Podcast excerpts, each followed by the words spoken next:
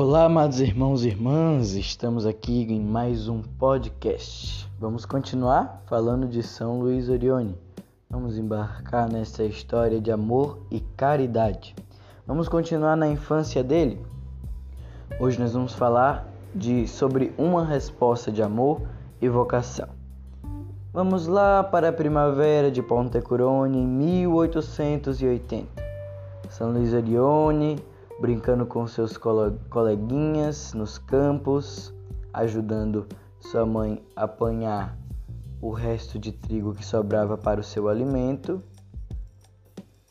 Achou uma das florezinhas brancas da primavera, aquelas florezinhas que ficam no meio do mato, né? e ele começou a balançar elas como se fosse coroinha tocando na missa. Aí ele olhou assim, estranho ela soa de verdade. E ele toca sempre com mais vontade, como se ele estivesse na missa, no santo sacrifício. E ele faz assim: Não tô acreditando nos meus ouvidos. Ele recorda assim quando tá mais velho.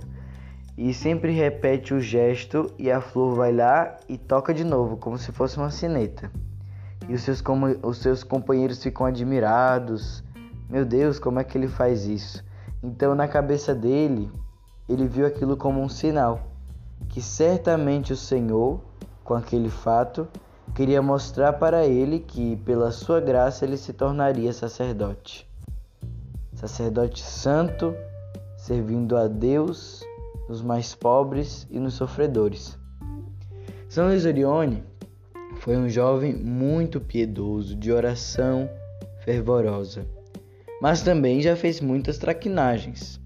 Em alguns relatos dos nossos irmãos orionitas, em alguns livros, São Luís Orione vai falar é, que quando ele era criança, ele se juntava com um grupo de crianças e lá ele via umas pessoas bebendo.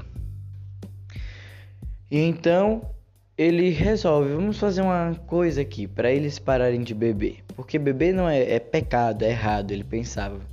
Então ele pegou vários galhos secos e ali era chão, chão batido, poeira, onde eles estavam bebendo, os, os homens. Então ele começou a fazer um monte de poeira, muita poeira, muita poeira. E os homens saíram dali com raiva.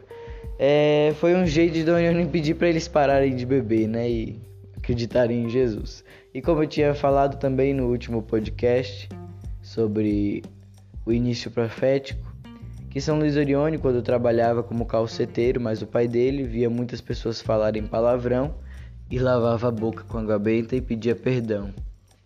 De fato, São Luís Orione ele demonstrava santidade em cada ato.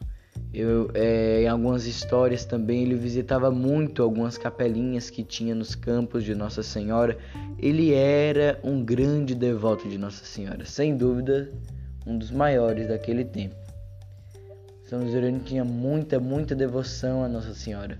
Vale lembrar que nas horas vagas ele se refugiava aos pés do altar e rezava a Nossa Senhora, sempre pedindo que fizesse o sacerdote. Assim que tivesse uma hora vaga no trabalho, ele ia, corria na capela e pedia para que Nossa Senhora o fizesse sacerdote.